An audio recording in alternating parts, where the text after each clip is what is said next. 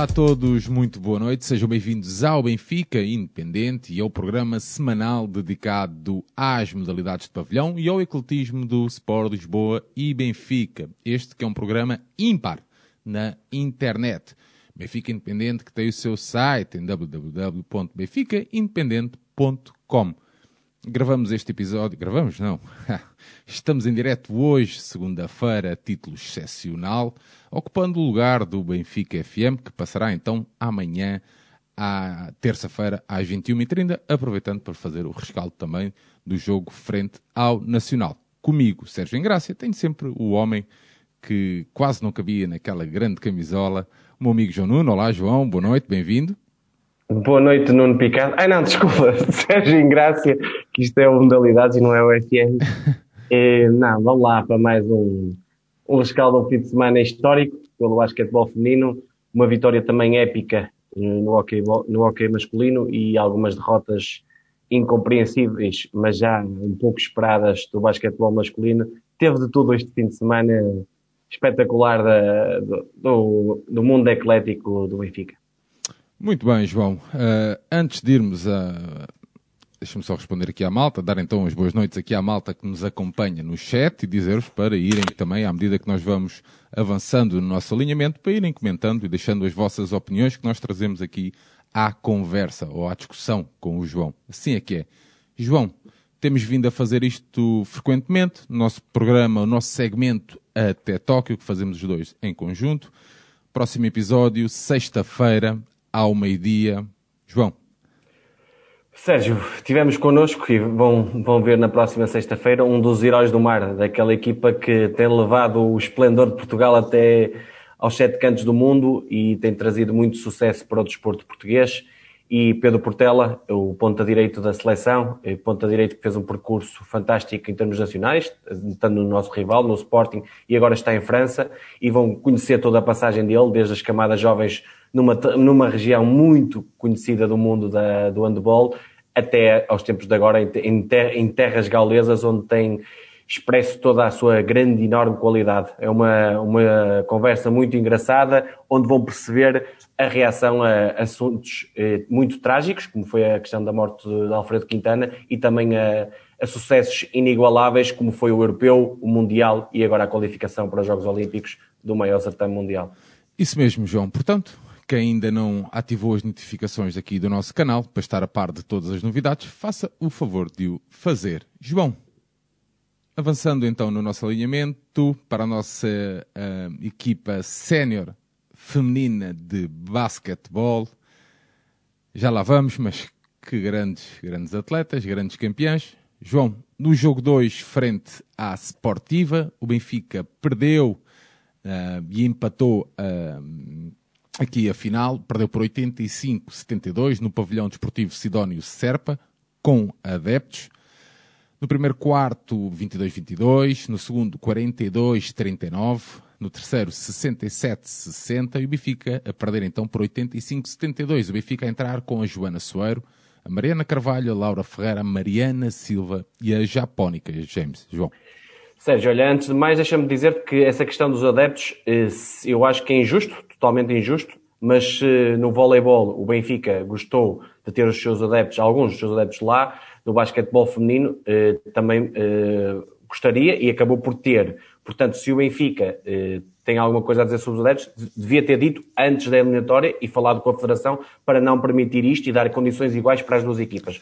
Este é o ponto prévio que eu gostava de falar em relação eu, aos eu, adeptos. Eu, relativamente a isso, pá, sabes que eu ainda tivemos uma discussão no nosso grupo privado de WhatsApp eu não, pá, não consigo perceber porque eu, eu, eu, entendo que a permissão para que haja adeptos é eu se quiser ir ao jogo, vou, compro o meu bilhete na bilheteira, pá, dentro de uma, de uma limitação máxima, uh, de uma lotação máxima que possa existir dentro do pavilhão, não consigo perceber que é isto de convites e teres que te inscrever e ter, pá, isso aí é, é, pá, é um público convidado, pá, não, não consigo conceber isso. isso faz, Sim, isso faz, são outras faz, eh, questões. Faz-me aqui muita, faz, mas isto faz muita confusão aqui na minha cabeça. Mas o que eu, o que eu estava a dizer é a desigualdade de, de condições, ou seja, na luz não tivemos público João, e lá temos público. João, certo. Eu critico é isso. João, certo, mas a situação, e, e dando-te razão, a situação em que foi jogado, a situação pandémica no país, ok? Em que foi jogado uh, a final do vôlei, não é a mesma que se verifica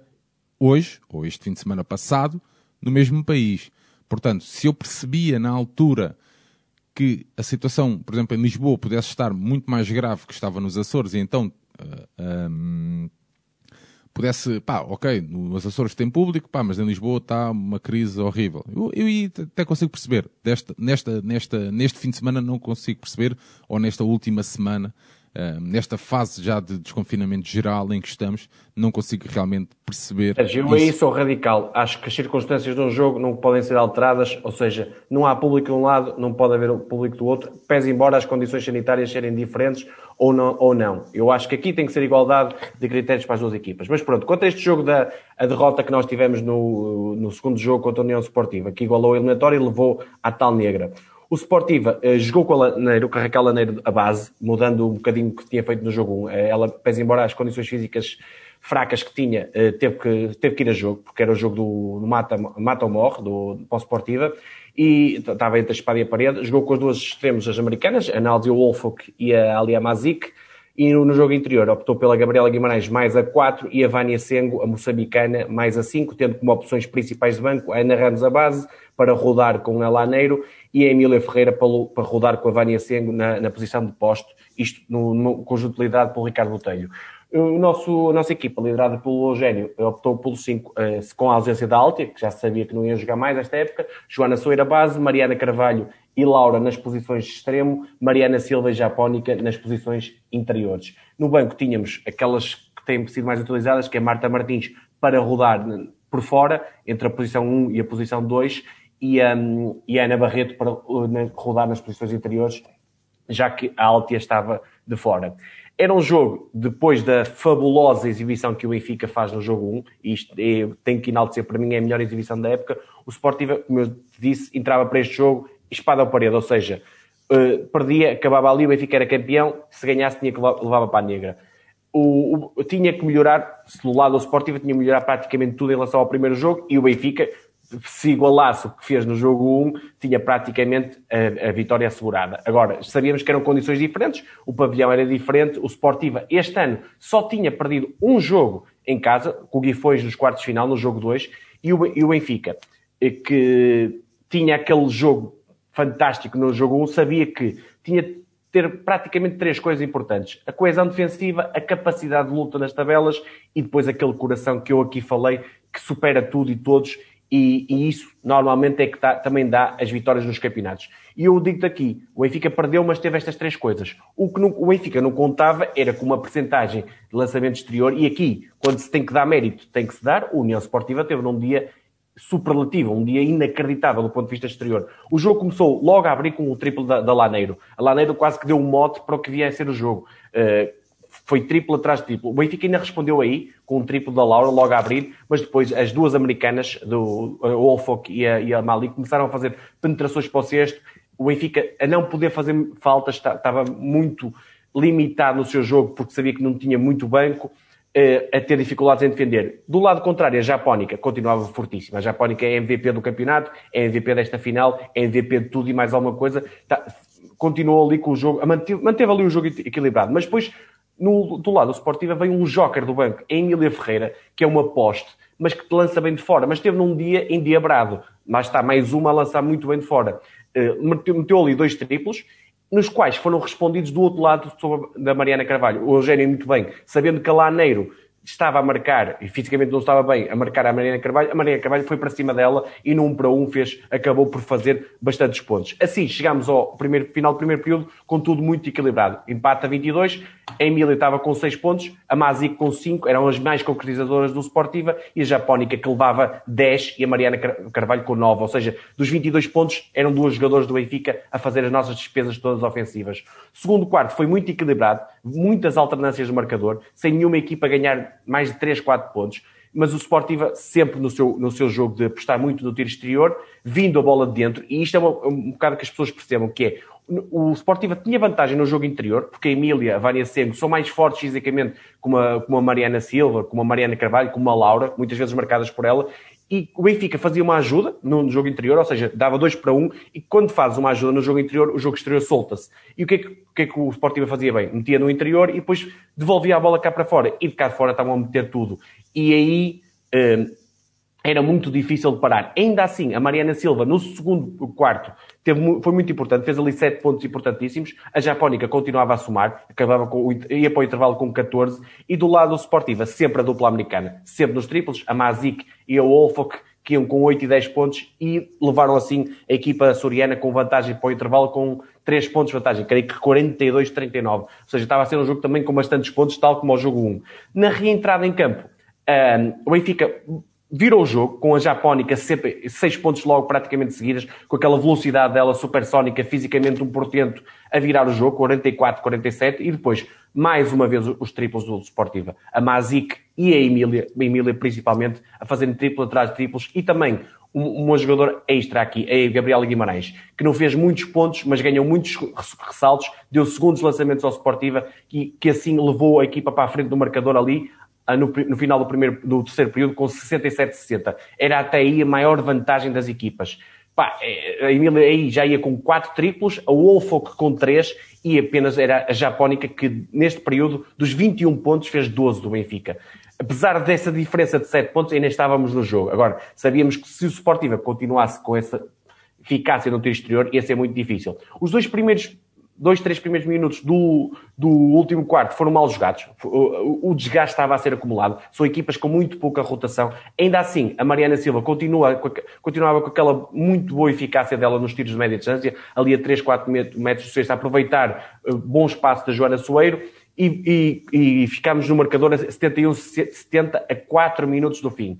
Uh, estava mesmo equilibrado a 4 minutos do fim. Só que a partir daí, as atiradoras do Sportiva começaram parecia uma banheira para o sexto. Ou seja, foram três triplos seguidos aí, e o jogo passou imediatamente de 80-70 a pouco mais de dois minutos do fim e a partir daí o Benfica que, que, e, e, e, o Sportiva também fez uma coisa que mudou a, a, sua defesa, ou seja, mudou para uma defesa zona, obrigando o Benfica a lançar de fora e o Benfica não estava num dia assim e não conseguiram uh, levar, uh, conseguiram conquistar o campeonato aí e a Sportiva, de uma forma justa, num dia incrível dos três pontos, levou uh, a eliminatória para a negra, a MVP claramente deste jogo, a Emília Ferreira, do nosso lado a Japónica, porque repara, a Emília Ferreira, não sei se este ano fez um jogo de 22 pontos, de 4 ressaltos e 3 assistências, com 6 em 9, 3 pontos. 6 triplos é muito triplo. A Mazik fez 4 em 10, 3 pontos. Mesmo a Wolfa, que faz 3 em 7, é muito triplo. O Sportiva... Para o, Tiago, o Tiago fala aqui que ele 16 triplos. É, é, é, isso que eu ia dizer. 16 em 33 de 2 pontos e 16 em 34 de 3 pontos. 47%. Isto não se usa, mesmo no masculino, é, forte, é do outro mundo. No feminino, então, é, é WNBA autêntica. Isto são números brutais. E só com isso é que levaram, porque na luta dos ressaltos nós equilibramos. A Sportiva teve creio que mais 5 ressaltos que nós. Nas assistências, nós, nós também 25, 21 no, na especial, e a Sportiva até fez mais, mais turnovers, porque nós continuamos, isso é uma coisa muito boa desta final, é que o Benfica não perdeu a bola muitas vezes, fez muito poucos turnovers, acabou com 9 turnovers e fez 10 roubos de bola, ou seja, teve bem defensivamente. Quem mudou o jogo. Foi mesmo o tiro exterior. Uh, do lado do Benfica, só a Japónica, com 26 pontos e 9 saltos, teve num grande dia e muito bem na linha lance livre, 4 em 4. Aspecto que ela melhorou para esta final. E a Mariana Carvalho com 18 pontos, 10 saltos e a Mariana Silva, 16 pontos, 2 saltos. Tu dizes-me assim: faltou a Laura e faltou a Joana Soeiro. Pá, mas é que a Laura estava a defender a, a, a uma das americanas. O, o, ou seja, onde é que ela era, onde é tinha que ir, era para a defesa, tinha que pensar muito no, na questão defensiva. E mesmo a Joana Soeiro estava a ser marcada pela Mazik, porque o, o Ricardo Botelho do lado do Sportiva optou por meter uma americana em cima da Soeiro para perturbar o jogo ofensivo do Benfica e por isso ela ficou limitada. Ainda assim faz 5 pontos, 8 assistências e 6 ressaltos. Teve mal é no capítulo exterior e foi aí que fez a diferença para este jogo, Sérgio. Muito bem, João. No domingo, então, o Benfica conseguiu dar uma resposta à altura, mais que à altura, a vencer então a União Esportiva por 76-73, sagrar-se campeão e a fazer uma inédita dobradinha. no, no, jogo decisivo, o Benfica a entrar com a Joana Soeiro, Mariana Carvalho, a Laura, a Mariana Silva e a Japónica. Primeiro quarto, 22-18. Segundo, 40-41. Terceiro, 64-60. O jogo a fechar então 73-76. João, um jogo que é o espelho da época. Uma temporada complicada, com muitos altos e baixos, com a necessidade de apelarmos à capacidade de sacrifício.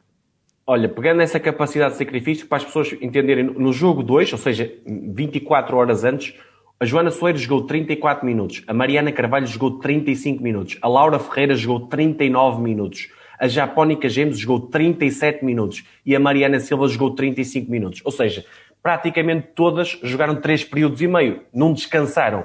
E isto, para um jogo 24 horas depois, nota-se. E era preciso mesmo, não era um coração, era preciso mais dois ou três corações e uma superação incrível. E foi isso que aconteceu. A capacidade o... de aliar o sofrimento à ambição.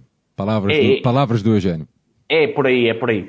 O, uh, o Sportiva manteve, o, manteve não, mudou o 5 no sentido de a Laneiro ficou, o Olfoque e Mazi como extremos, a Gabriela Guimarães como 4, mas mudou na poste. A Emília Ferreira, dado o jogo 2 que teve, sendo a MVP, foi a poste titular, foi, passando a Vânia Sengo para um, suplente. O Benfica repetiu, porque o Eugênio não tem mais soluções, teve que repetir o 5, sabendo que a Altia estava de fora e mesmo a Carolina Gonçalves, que é um, uma jogadora que já muito não se fala, mas também é uma ausência de longa data desta equipa, e estávamos perante o jogo do título, ou seja, o desgaste, quem, quem soubesse gerir melhor o desgaste físico e mental ia ganhar.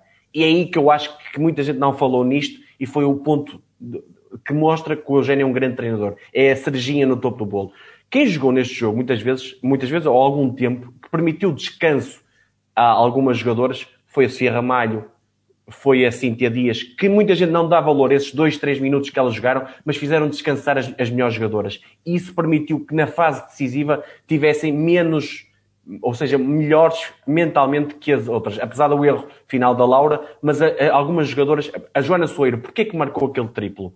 Porque se calhar estava mais forte mentalmente ali. E permitiu-lhe estar na hora da decisão melhor que as adversárias. E isso notou-se. Mas já lá vamos há uma coisa que eu, que eu esperava do jogo 2 para o jogo 3, era que o Sportiva, se mantivesse aquele capítulo do tiro exterior, não tínhamos em mínima hipótese, porque aquilo é do outro mundo, aquilo era preciso, não era um super Benfica, era mais que o super Benfica, por isso tinha que descer o, o, o capítulo exterior, e o Benfica tinha que fazer uma coisa que o Eugênio falou do jogo 2 para o jogo 3, a agressividade, a agressividade no sentido de defender, mas sem cometer faltas, gerindo muito bem isso, e a agressividade ofensiva, ou seja, atacar o cesto, ganhar muitas faltas, levar muitas, muitas vezes para a linha lance livre, eh, eh, fazer com que o Sportiva fizesse fizesse falta e tivesse jogadores também condicionadas. E o jogo começou logo com isso, com a Mariana Carvalho a atacar o cesto, falta, dois lances livres e falta numa das americanas. E isso foi muito importante para dizermos estamos cá e estamos para ganhar o título. O jogo, mais uma vez, foi muito equilibrado no primeiro período do lado do Sportiva, aqui foi só uma jogadora praticamente. A Mazik teve num dia endiabrado, fez 7 pontos logo a abrir no, no primeiro período. A Gabriela Guimarães estava também muito bem na luta das tabelas, também fez ali 5 pontos. E do lado do Benfica, mais uma vez as duas jogadoras. Japónica com 9 pontos, Mariana Carvalho com 6, uh, eh, as mais concretizadoras. Ainda assim, fruto também do capítulo do tiro exterior, que é onde o Sportiva é fortíssimo, mas não ao nível do jogo passado, o Sportiva venceu o primeiro quarto por 22-18. Na entrada do segundo quarto, novamente a Japónica a fazer a diferença. Ela nas entradas dos períodos, foi o jogo todo, mas as entradas dos períodos era incrível. Empatou logo o jogo 24 igual e do lado contrário continuava a Mazica a desequilibrar a balança. Com um triplo dela e também da Emília, o Sportiva teve aí a maior vantagem do jogo. Vantagem, creio que, de 8 pontos, obrigando o Eugênio a pedir um time-out. E não sei se foi nesse time-out que entraram os adeptos, não sei se foi nesse ou se porque eu percebi que entraram os adeptos a meio do no jogo. Meio do jogo, sim, sim. O Eugênio pede aí o time-out e é muito importante, que a equipa serena, parecia que a equipa ia descambar, com a vantagem já dava de 8 pontos. A partir daí, a equipa serenou e reagiu logo a seguir à, à campeão, que é triplo da Soeiro, roubo de bola da Laura, sexto da Laura e o jogo ficou novamente empatado. Não caímos, ou seja, o coração, a, a, a força mental foi muito importante para mantermos o jogo equilibrado. No, na parte final do segundo período, dois lançamentos livres. Lá está, a Joana Soeira atacou o sexto, dois lançamentos livres e levou o marcador para a frente com 40-41 para o intervalo. Obviamente muito equilibrado e a segunda parte ia decidir o campeão. Segunda parte, entramos muito bem novamente no terceiro período. Mariana Carvalho e Mariana Silva muito bem a aproveitar as vantagens que iam ter nos matchups, no 1 para 1 que, que tinham, e colocaram o Benfica a vencer por 5 pontos nessa fase, 46-51. Novamente, do lado esportivo, a Mazik, sempre a Mazik, uh, uh, quer do tiro exterior, quer na penetração para o sexto, a, fazer, a, a dar novo empate no jogo, 55 igual. A Joana Soeiro, numa fase em que teve, lá está, o espírito de liderança, a capitã, nos momentos difíceis, a surgir, faz ali um triplo, com a, a Laneira a responder do outro lado e levar assim o Sportiva à, à frente do marcador para entrar nos últimos 10 minutos 64-60. Mas sentia-se que o jogo ia ser muito equilibrado até ao fim, não ia ninguém disparar, porque as equipas já estavam no limite mental e físico. Entrada do quarto período, a Gabriela Guimarães com o sexto, num, num ressalto, punha o Sportiva a ganhar por 6 e aí o coração e a superação desta equipa veio ao de cima. Uh, obviamente a porcentagem de 3 pontos do Sportiva caiu, porque também o Benfica foi mais agressivo defensivamente e, um, e notava-se, e um triplo da Mariana Carvalho e um lançamento da Soeiro puseram o um marcador a 73 igual a 4 minutos do fim. E a partir daí tu dizes assim, de 73, 73 a 4 minutos do fim ficou 73, 76. E só revela uma coisa, as jogadoras estavam, pá, já nem olhavam para o nem viam o sexto bem.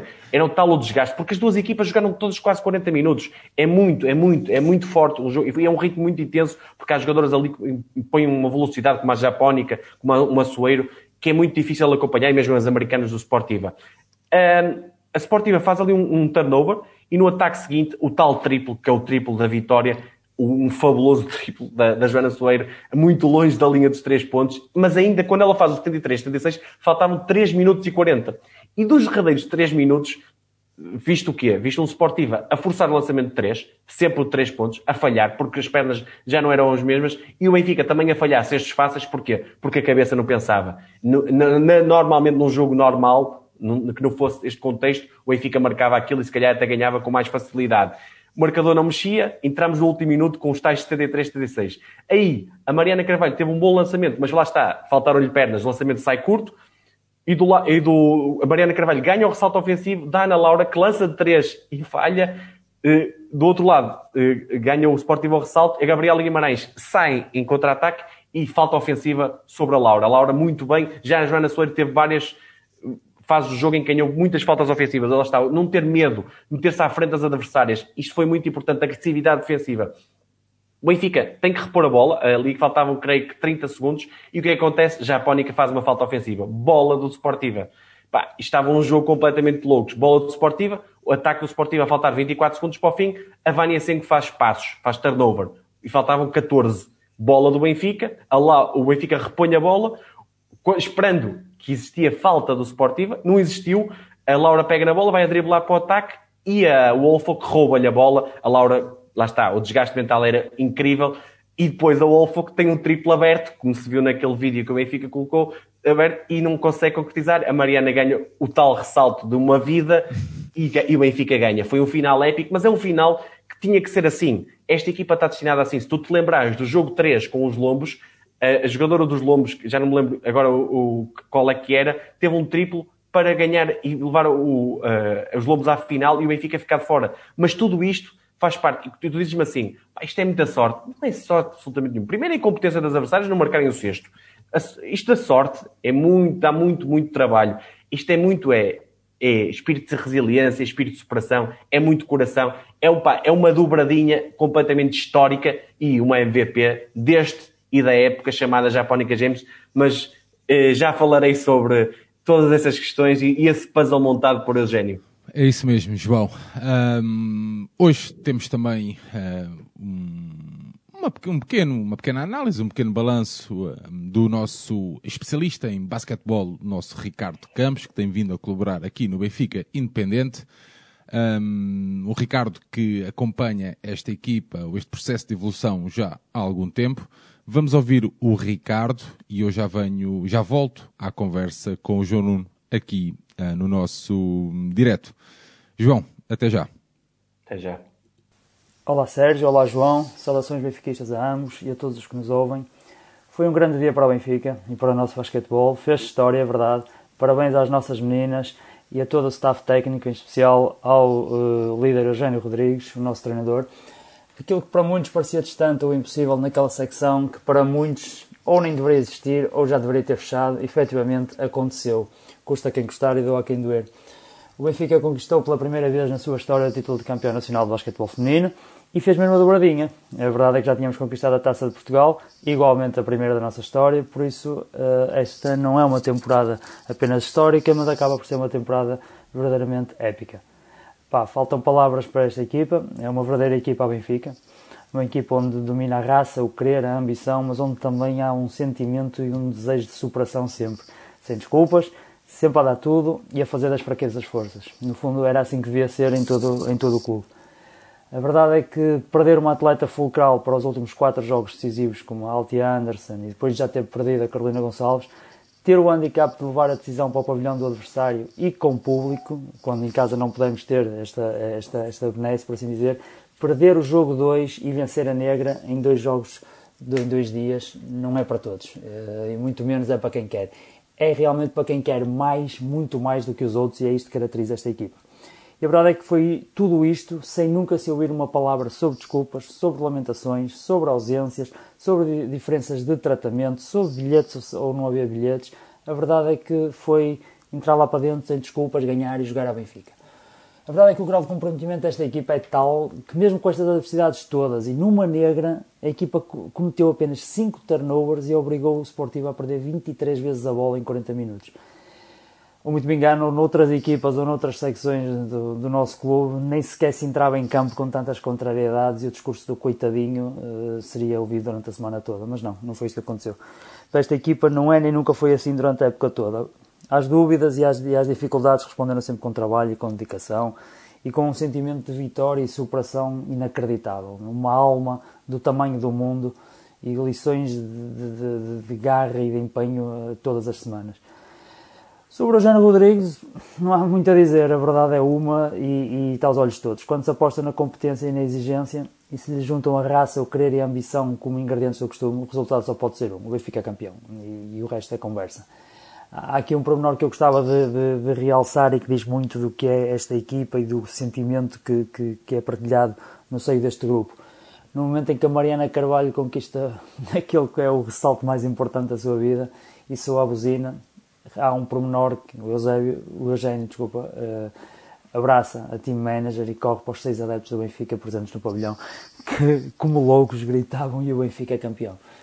A verdade é que isto, este momento por si já, já, já é significativo já é bonito, mas apercebendo-se disso, a Joana Soeiro chama as colegas e literalmente puxa-as, e a palavra é mesmo puxa-as para lá, para a beira do treinador e para a beira dos adeptos. Foi uma celebração bonita, em, em, em harmonia e em, em comunidade de benfiquismo. No fundo é este espírito de equipa, o comprometimento e orientação para os objetivos que se querem qualquer equipa de Sport Lisboa Benfica. Uh, eu, eu, chamava a atenção para as palavras do Eugênio no fim do, do jogo, uh, em jeito de balanço, em que diz que hum, esta equipa espalha bem a capacidade de aliar o sofrimento à ambição e esta conquista é para elas, jogadoras, e também para os nossos sócios. No fundo é isto, o, a essência do Benfica é isto, é aliar a ambição ao sofrimento, à capacidade de superação e estar orientado para uma conquista e para um objetivo comum. E no fim, o resultado é dos sócios. É, isto é, é, é algo que, que, que, tem que começar a ser transversal a todas as modalidades, todos os escalões e todos os, os sexos no Sport Lisboa e Benfica. É, eu sei, é verdade e costuma-se dizer que não se fazem campeões sem sorte, e isso é mesmo verdade. E acho que vimos isso no jogo 3 contra os Lombos, ou vimos mesmo na final desportiva quando a Laura exausta perde aquela, aquela bola e, e dá o lançamento final. A verdade é que não entrou Uh, pode ter sido sorte, a questão é que esta sorte dá muito trabalho a quem a procura. E a, a presença ou não desta sorte depende muito do acreditarmos em nós e de confiarmos em quem nos lidera. E esta equipa tem uma crença enorme e a sorte protege os audazes e aqueles que a procuram. E, e, dá muito trabalho ter esta sorte. A verdade é que eu gostava de fazer aqui uma ressalva, é que foi o corolário de, de, de uma época, de, de uma época linda, mas isto não começou ontem e há que dar mérito a quem acreditou e quem lutou pela equipa, pela secção. E é curioso que isto não começou ontem, mas houve um salto qualitativo que foi dado no último ano e meio, dois anos. Eh, eu recuava até 2012, 2013, onde há uma grande caminhada desta da equipa do Benfica na segunda divisão, com o André Cardoso treinador e com o Goran Nogic a coordenador da, da formação, e culmina com a subida à primeira divisão na Final Four no pavilhão Fidelidade.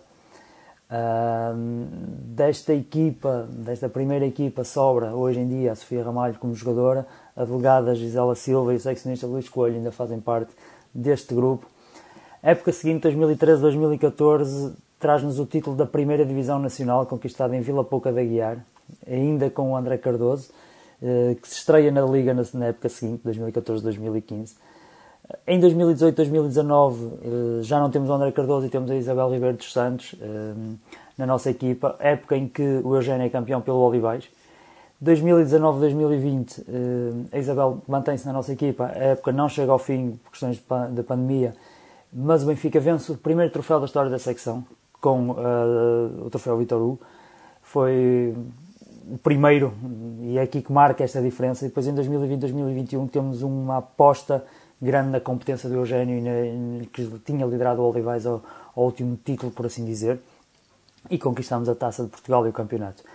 A verdade é que em pouco mais de um ano, um ano e meio, talvez, passámos de uma equipa de playoff, de meio da tabela, para uma equipa que conquistou uma dobradinha de forma brilhante, com enormes contrariedades que se transformaram em força. Uh, acho que finalmente demos o salto competitivo que já devíamos ter dado há, há vários anos e prova aquilo que eu sinceramente sempre disse. No final não era preciso muito para lutar de igual para igual com as forças já implementadas, com os desportivos e com os lomos. Sobretudo era preciso não ter medo, era preciso ter ambição e era preciso não ter eh, receio de apostar na competência. Resultado aos olhos de todos, fomos claramente a melhor equipa, eh, tivemos o melhor grupo, tivemos o melhor treinador, Tivemos os melhores atletas que foram inexcedíveis, agora é começar a olhar para o futuro, o quanto antes, e com a mesma ou com maior ambição. E aqui é muito importante uh, perceber o que é que se quer da próxima época, não só da próxima época, mas do futuro da modalidade no Sport Lisboa Benfica, porque acredito sinceramente que com a mesma competência, com exigência, o futuro da modalidade pode, estar, pode ser bem risonho de vermelho e branco. Uh, acredito mesmo. Já o acreditava há dois, três anos e agora não tenho dúvida nenhuma. Mas para isso é importante que as pessoas percebam que é preciso esta ou ainda maior ambição e é bom que tenhamos em mente que o que aconteceu este ano podia muito bem não ter acontecido. As armas que foram disponibilizadas a Eugênio e que eh, foram disponibilizadas também já em anos anteriores não são as mesmas que são disponibilizadas noutras equipas. Uh, este sucesso já podia, se calhar, ter acontecido. Não podemos andar a gastar recursos para ter americanos, por exemplo, numa equipa B masculina, sem qualquer projeto ou sem qualquer rumo, apenas e só para ter mais uma equipa e para, se os cinco americanos que estão na equipa A não puderem jogar ou se algum deles não puder jogar, termos mais dois a quem poder recorrer. A verdade é que essa equipa tem sete elementos estrangeiros e esta aqui teve dois elementos estrangeiros, mais, como eu costumo dizer, a comunitária, Laura, que fez eh, de comunitário. Era perfeitamente possível ter aqui uma, mais um reforço, era perfeitamente possível não ter que sofrer tanto com a ausência da Altia, mas espero que se aprenda com os erros e que, e que o próximo ano seja ainda mais brilhante.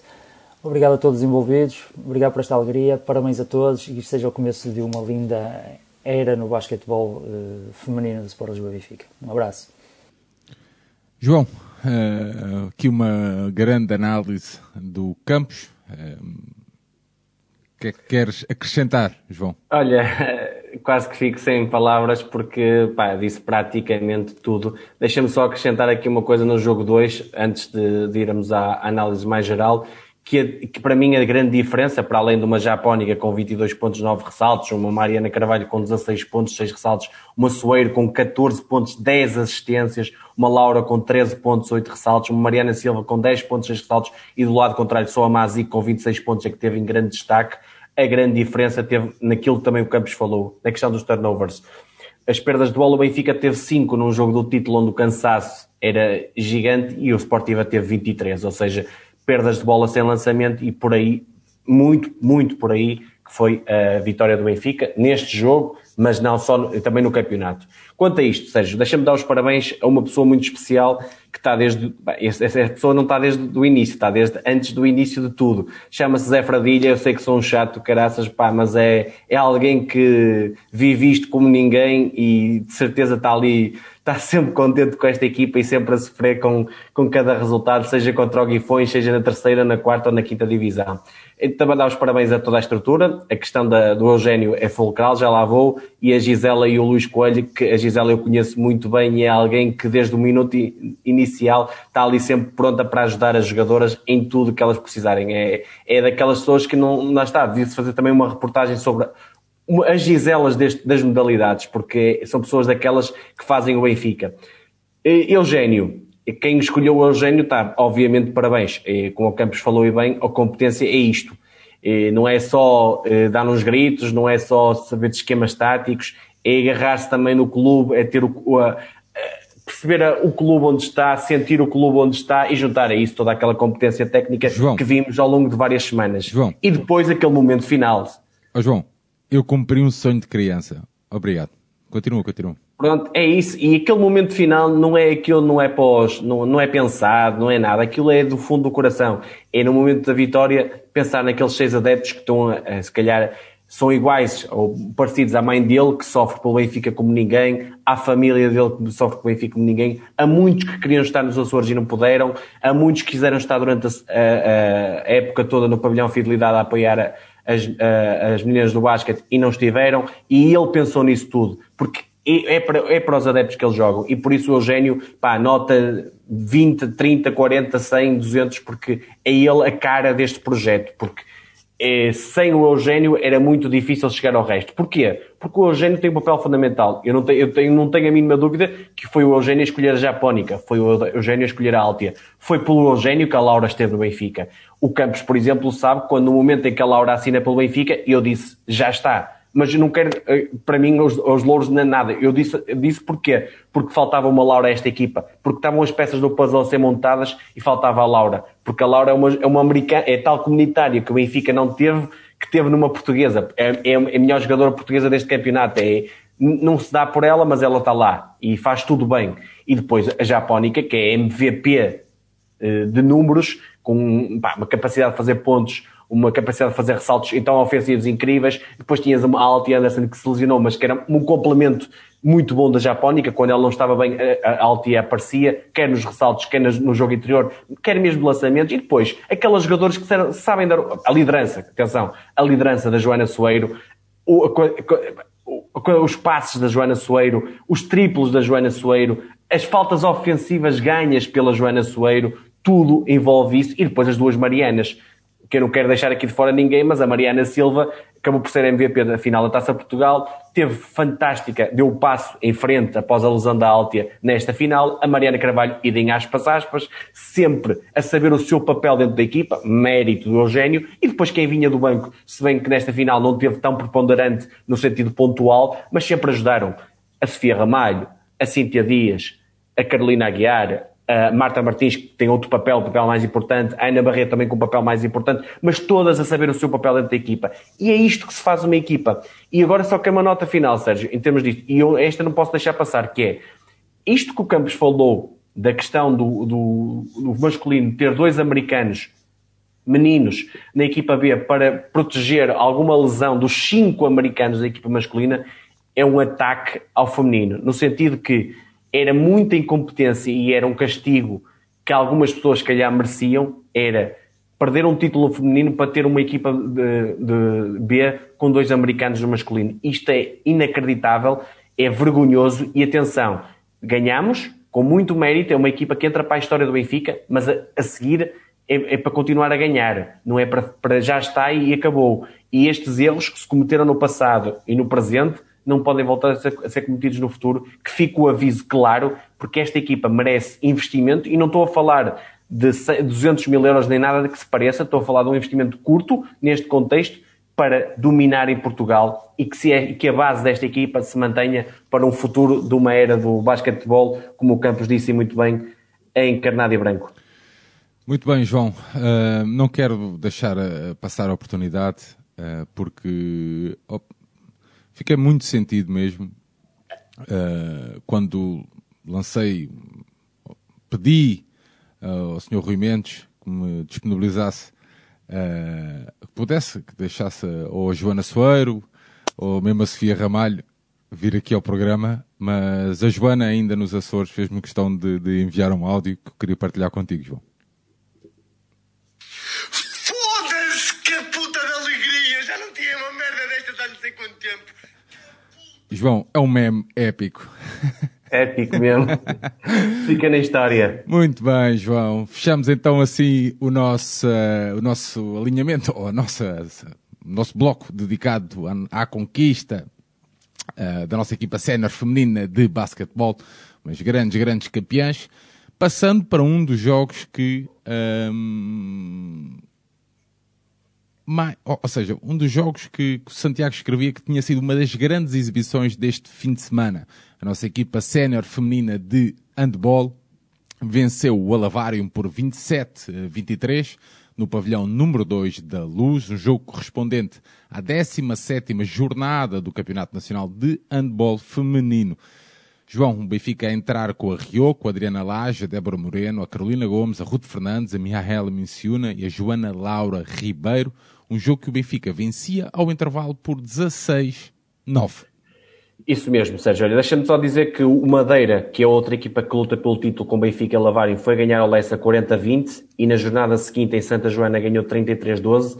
Ou seja, neste momento está com tudo vitórias e apenas uma derrota. O Benfica tem tudo vitórias, um empate e uma derrota e agora o Alavário, que era o líder invicto, com esta derrota tem uma derrota. Vai ser uma luta a três até ao final do campeonato, dado que o Benfica já tinha jogado a jornada que eles fizeram agora no domingo, já tinha ganho no ABC 29-25 e o Madeira, como ganhou 33-12 no Santa Joana e o Alavário 29-23, continua essa luta titânica até final e os jogos com o Madeira, quer de Benfica, quer de Alavário, vão decidir, se calhar, o, o próximo campeão. O Benfica neste jogo, que era muito importante, era mesmo de mata-mata para o Benfica, porque se não ganhasse, dificilmente ia ao título. Começou com a Rioco na baliza, a Carolina e a Ruth nas pontas, Miaela na lateral, Joana Ribeiro como central e depois aqui a jogadora que foi a Joker. Se no, no basquete tínhamos uma Mariana Carvalho, aqui tivemos uma Madalena Pereira, uma jogadora que eu aqui já falei bastante tempo e acho que era merecedora e de facto foi isso. Tem apenas 17 ou 18 anos, mas foi a MVP do jogo e virou o Olavar de pernas para o ar, sendo que, um, como pivô, jogou Adriana Lages, mas maior parte do tempo jogou Nádia Rodrigues, que neste momento é a melhor pivô do Benfica. Do lado do, do Alavário, tiveram a, a Andrea Costa na, na, baliza, a Daniela Mendes como central, a Carolina um, eh, Silva numa das, um, numa das laterais, a Diana Oliveira de regresso após lesão, porque não jogou connosco no, no jogo da taça como lateral direita. De, nas pontas estava a Bianca Falcão e a, e a, desculpa, e a Carolina Monteiro, e como pivô estava a pivô da Seleção Nacional a Soraya Fernandes. Ou seja, estamos aqui com uma equipa muito forte. Aliás, o demonstrativo é que era um jogo em que, em que estava, o, o liderava com 16 vitórias em 16 jogos o campeonato. Só um triunfo colocava de novo o Benfica com opções ao, ao título. O Benfica, nos duelos desta temporada, tinha, tinha perdido os dois, ou seja, no, o Olavário, na primeira volta, tinha nos ganhos 23-19, no seu pavilhão também, com um grande jogo da Diana Oliveira, lateral direita, fez 7 ou 8 golos, creio eu, e nos quartos final eliminaram-nos da taça com 21-18, há pouco tempo, creio que foi no dia 25 de Abril.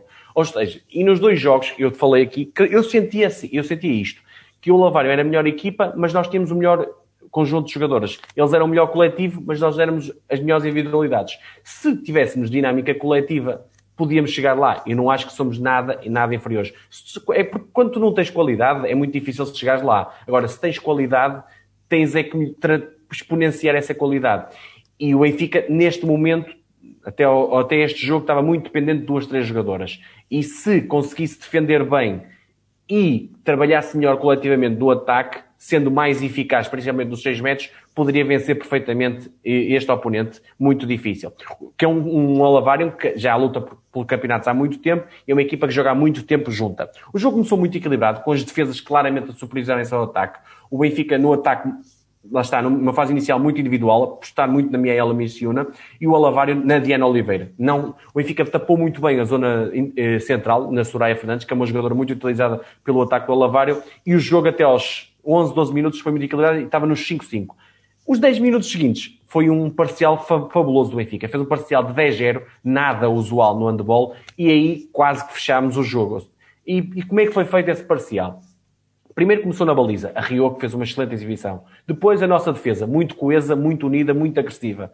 O, depois, o Alavário ajudou a precipitar alguns ataques, rematou muito de fora e também algumas exclusões. O Alavário começou a sentir-se nervoso com o aumento da vantagem do Benfica, o treinador levou uma exclusão, vários jogadores eh, levaram exclusões e o Benfica aproveitou essa vantagem numérica para, quer em ataques rápidos, com a Madalena a ser fabulosa nisso, a perfurar muito bem a defesa contrária e contra-ataques com as duas pontas, quer a Ruth com 4 gols nessa fase e a Carolina com 3, a, a levarem o Benfica a ganhar 15-5. Nos derradeiros 15-5, com esse parcial de 10-0, nos derradeiros instantes da primeira parte, o Alavar ainda conseguiu reduzir, mas mesmo assim fomos com 7 golos, com uma vantagem bem confortável para o intervalo, uma excelente primeira parte, principalmente esses minutos após a igualdade a 5.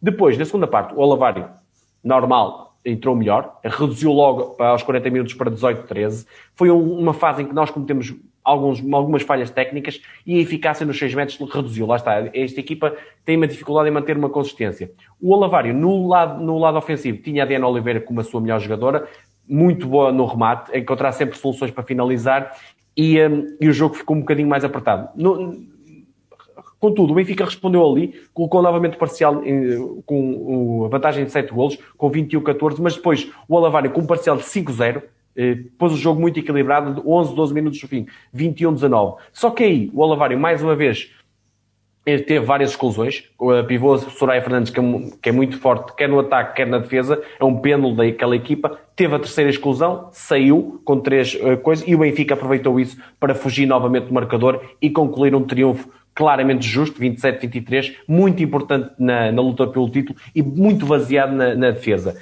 Eh, aqueles 10, 15 minutos da tal primeira parte foram fundamentais para ganhar este jogo. Lá está, não está tudo bem. A Ana Sobral teve muito bem em optar pela Madalena Pereira, que foi claramente a melhor jogadora, mas ainda é preciso melhorar, principalmente na continuidade do ataque para, para o Benfica ter um, melhor coletivo a nível ofensivo. Madalena Pereira com 8 golos, a Miaela com 6 e a Ruth Fernandes com 5, as melhores do Benfica. Do lado do Lavário, a Diana Oliveira claramente com 7, é o Lália Silva que entrou durante o jogo com 5 e a Carolina Monteiro, que é uma ponta de grande categoria, com 3. Lá está, próximos, agora não há margem, mesmo já não havia, continua a não haver, o Benfica tem que ganhar os jogos todos para ser campeão. E os jogos com Madeira, que vão ser os mais complicados, eh, eh, se, se decidirão, quer o Alavário, que ainda vai ter que jogar uma vez com Madeira, e vai ser na Madeira, creio, e nós que vamos fazer quatro jogos seguidos com as equipas da Madeira, o Clube Sport Madeira e o Madeira Sade em casa, aqueles jogos ficaram para trás, e as idas que tínhamos à, à Madeira vão ser jogadas aqui no pavilhão de Queijas, aqui perto de Lisboa. Por isso, aí nessa altura é que se decidirá o título. A próxima jornada é uma jornada teoricamente fácil, a recepção ao Santa Joana, que é das piores equipas, no sábado, dia 15 de maio, às 19 horas, no pavilhão número 2 da Luz, e creio com transmissão na Benfica TV. Muito bem, João. Uh, passado em revista a nossa equipa sénior feminina de handball, altura de irmos então até a nossa equipa sénior feminina de hockey em patins, que venceu a Académica por 10 a 1 no pavilhão Fidelidade, 12 vitórias em 12 jogos, este que foi a 12 jornada da segunda ronda da fase do Campeonato Nacional de Hóquei em Patins. Faltam então duas jornadas para o fecho e depois então o arranque do play-off. O Benfica a entrar com a Maria Vieira, Beatriz Figueiredo, a Flor, Marlene e a Maria Sofia Silva. O Benfica que ao intervalo ganhava por 4 a 0.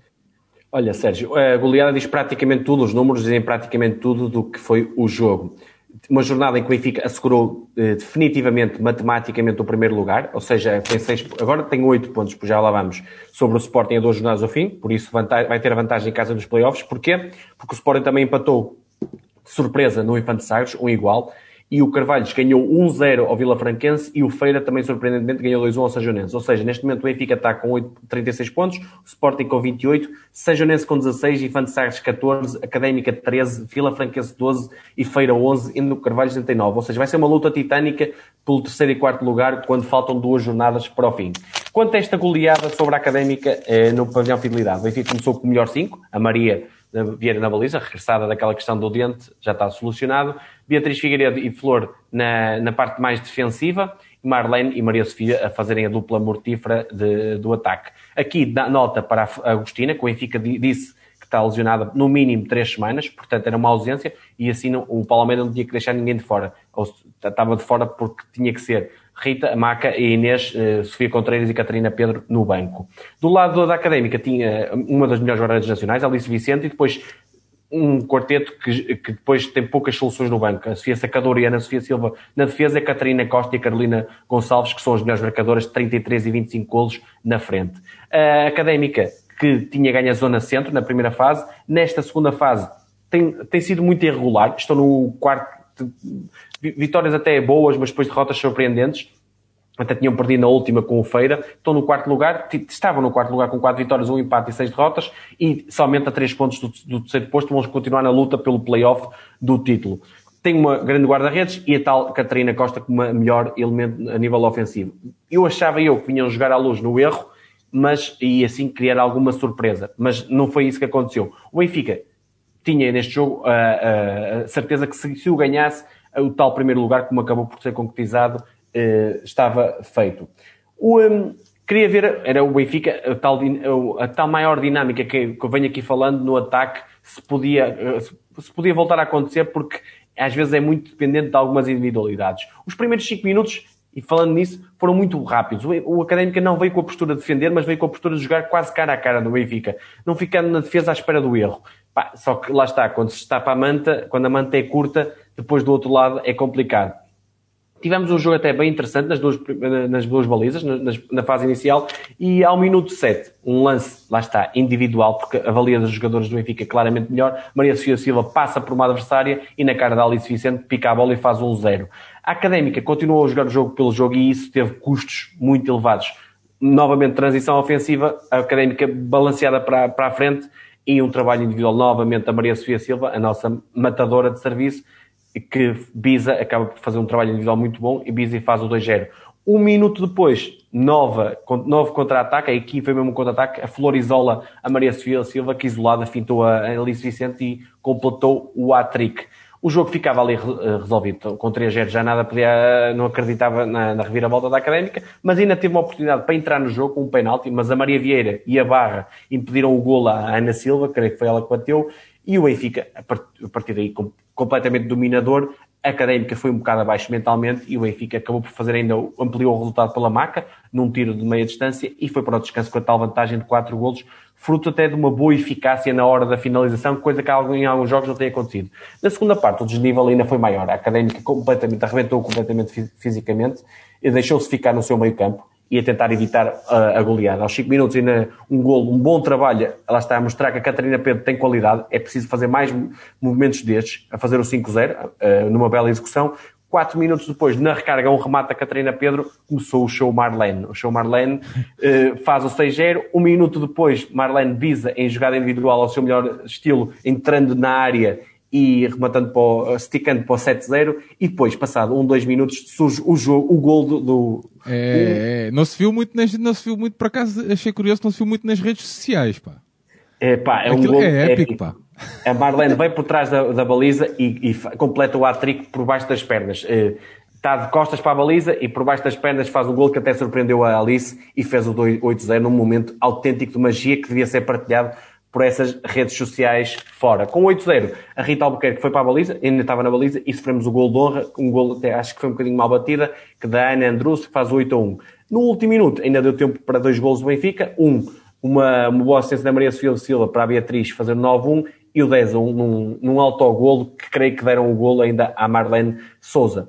Resultado que diz praticamente sobre, tudo sobre o jogo, boa exibição, melhor coletivamente e o primeiro lugar assegurado, MVP Marlene Magia Souza.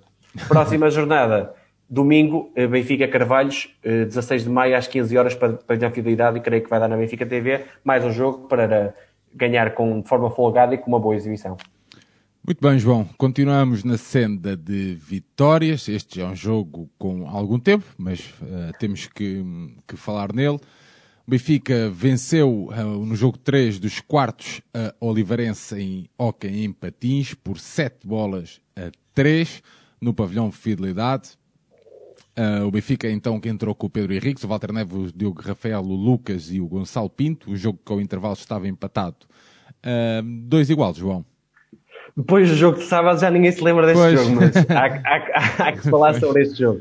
Pá, foi uma vitória eh, muito importante porque era um jogo de mata-mata, ou seja, isto era, era, a negra dos quartos final, porque tínhamos perdido na luz, tínhamos ganho a Oliveira de Meias e íamos decidir à luz quem ia defrontar o Porto nas meias finais, sendo que a outra meia final já estava definida e ia ser jogada entre, entre Sporting e Oca de Barcelos. O Benfica começou com o seu 5 agora habitual, Pedro Henriques, o Walter e o Diogo na defesa, Gonçalo Pinto e Lucas na, na frente de ataque, fora continuou o Vieirinha com a tal apendicite, uma apendicite que, entre aspas, foi boa para o regresso de Carlos Nicolia e a grande nível.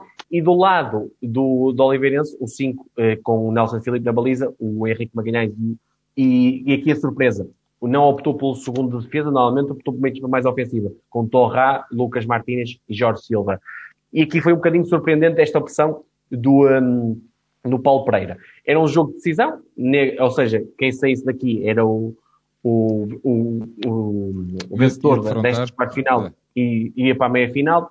Arbitragem, mais uma vez, Joaquim Pinto, que tem dado sorte ao Benfica, uma coisa incrível, e de Luís Peixoto. Era um jogo, claramente, que eu esperava eu de nervos, em que quem, como te disse semana passada, quem marcasse o primeiro golo podia tirar vantagem. E não aconteceu muito isso, apesar de quem marcou o primeiro golo acabou por vencer, mas já lá vamos ao jogo. Um, o jogo começou com, até a Oliveirense nos primeiros dois, três minutos, teve algum ascendente, mas sem criar assim muito perigo. E um jogo que estava intenso, e o Benfica numa pressão média-alta, uh, sempre, uh, e, uma pressão média-alta, e a Oliveirense a optar por um jogo, a defender-se no seu meio campo. Ou seja, estava um jogo muito, muito, sem ninguém querer a iniciativa de jogo. Ao minuto 4, o Walter Neves dá o mote, sempre o nosso capitão, numa iniciativa individual, que até nem é muito normal nele, passa pelo Jorge Silva e estica, uh, rasteiro, e abriu o marcador, um golo que acho que até, um, se bem que devia estar tapado, o Nelson Filipe foi algo mal batido. Estava dado o mote um bocadinho à imagem do jogo de hoje, mas os, os, os minutos seguintes, que até pareciam ir nessa direção, ou seja, o Benfica estava muito melhor no jogo, a Oliveirense procurava reverter e o Benfica sempre à procura dos, das tais transições, onde de facto é a melhor equipa do mundo hoje em dia, 2 para 1 um e 3 para 2, o Benfica sabe fazer como ninguém, mas o Nelson Filipe foi impedindo o 2-0, principalmente em iniciativas do Lucas Ordonhês. O Paulo Pereira pede o desconto de tempo e as primeiras rotações começaram a entrar. Rotações essas que deram vantagem ao Oliveirense. Porquê? Porque Bargalhou mudou completamente a, a dinâmica ofensiva do Oliveirense. Ficaram claramente por cima e a partir de um passe arriscado o Diogo Rafael, deu transição à, ao Oliveirense, que sai o Ferruccio em transição, dá no Bargalhão no 3 para 2 e este primeira restabelece a igualdade e não deu hipótese ao Pedro Henriques. Nessa fase, o Benfica sentiu muito o jogo, eh, começou a atacar de forma precipitada, rematando muitas vezes de fora, não colocando nada, nenhumas dificuldades ao Oliveirense, que estava, que é uma defesa até bastante lenta, o Benfica devia ter aproveitado mais isso, e, e até era notava-se que era preciso mais velocidade de passe e execução, e ao minuto 14, Rampulha vê o azul, acho que é uma situação muito discutível, apesar do Bargalho ter, ir ficar em situação perigosa, mas eu acho que não, não tinha dado azul, o Alerrando teve que pedir desconto de tempo e o Marco Torre foi bater o livre direto. E mais uma vez, quem é que surgiu? A parede, o muro. Pedro Henriques, em duas, por duas vezes, não deixou a, a bola entrar. Porém, em situação de power play, Oliveirense imprimiu muita velocidade na bola e acaba por fazer 2-1 num passe do Lucas Martins para dentro da área, onde o Vitor Hugo, um avançado típico da área, faz o 2 a 1. Pá, nessa fase, vou ser sincero, fiquei muito com o receio que os fantasmas do jogo 1 pudessem aparecer. Porque a Oliveirense ia estar como gosta, ou seja, em vantagem e, e a defender mais atrás. Faltavam cerca de 10 minutos para o descanso, o Benfica com mais faltas, pressionava mais forte e os nervos a apoderarem-se com, com, o caráter decisivo do, do jogo. Ainda dão ali um, uma advertência ao Lucas por uma simulação na área, mas que para mim não era, e o Benfica estava muito nervoso. Agora, o, quem veio, quem apareceu aqui muito bem foi o Danilo Rampulha. Foi um elemento importantíssimo que levou a equipa para a frente e levou com a tal velocidade que era preciso. E, um, e também, ao lado dele, o Diogo Rafaela, com uma raça que já há algum tempo não havia, principalmente em jogos de, deste caráter, a levar a equipa para a frente e a voltar ao Benfica a ter o ascendente no jogo. A cerca de 6 minutos do intervalo, penalti bem assinalado para o Benfica e na conversão de o Rafael não falhou e voltou a empatar o encontro e os festejos dele disseram muito. Era um momento muito importante para estabilizar a equipa de forma mental. É, pá, tá, e nesta fase é muito importante isto. O Diogo Rafael está um especialista de penaltis. Obviamente não vai marcá-los todos, mas está é muito importante o Diogo Rafael hoje em dia, também nessa situação, além de toda a qualidade que tem no jogo. Últimos minutos da primeira parte, o Benfica estava superior, mas sempre, estava sempre muito cuidadoso, porque o Oliveirense espreitava sempre a transição rápida, muito por culpa do, do Lucas Martínez. No último segundo da primeira parte, já com as equipas equilibradas em faltas, 7-5. Oliveirense pressiona ofensivamente e teve que correr à falta numa saída do Nicolia, em que o Torra faz uma falta perigosa e dá um, um livre direto ao Benfica. Como faltava só um segundo, creio eu, um ou dois segundos, o Lucas teve que bater de forma direta e a bola, e o Nelson Filipe defende. Eu acho que fazia muito mais sentido o Edu Lamas bater aquela bola sendo de forma direta. Fomos assim para o intervalo com um 2-2 que acabia, acaba por ser justo eh, e com o Benfica a iniciar a segunda parte com mais um elemento. No recomeço do jogo, o Benfica não aproveitou a situação de power play e eu acho que aqui o, o, o Alejandro tem que mudar uma situação. O Walter não é bom para a situação de 4 para 3, porque o Walter não tem uma esticada muito mais forte. O Lamas ou o Sérgio Aragonês tem melhor para essa situação e, na, e, acumulou duas faltas o Benfica, ou seja, não foi uma situação boa. Ficou à bica da décima. O jogo estava muito equilibrado nessa fase, sentia-se bastante tensão, era um jogo de caráter totalmente decisivo e ao minuto 6 do segundo tempo, quem, quem muda essa direção é o Edu Lamas uma esticada de longa distância, num lance onde eu, me parece, mais uma vez, que o Nelson Filipe é mal batido, faz o 3-2. E aí o Benfica, mais uma vez, em vantagem, já se sentiu melhor. Foi muito mais inteligente na gestão do jogo. Sem errar, Logo depois, eh, também a Oliveirense fica com nove faltas. As duas equipas, eh, creio que estavam empatadas a nove faltas, a menos de 15 minutos do fim. Logo de seguida, o Edu Lamas faz a décima e os árbitros estão um azul. Pá, não me pareceu claramente falta para isso. A seguir, eh, livre direto para o Oliveirense e quem é que foi chamado? Lucas Martínez, mas pela frente tinha um muro e quando se tem um muro pela frente é muito complicado. Eu já eu senti aí que os jogadores do Oliveirense já iam para as bolas paradas como quem? É impossível. Estavam, havia-se na cara deles que é, é descrença. É o psicológico. O, o Pedro Henrique já ia em 23 em 23, desde a Liga Europeia, uma coisa tipo surreal mesmo.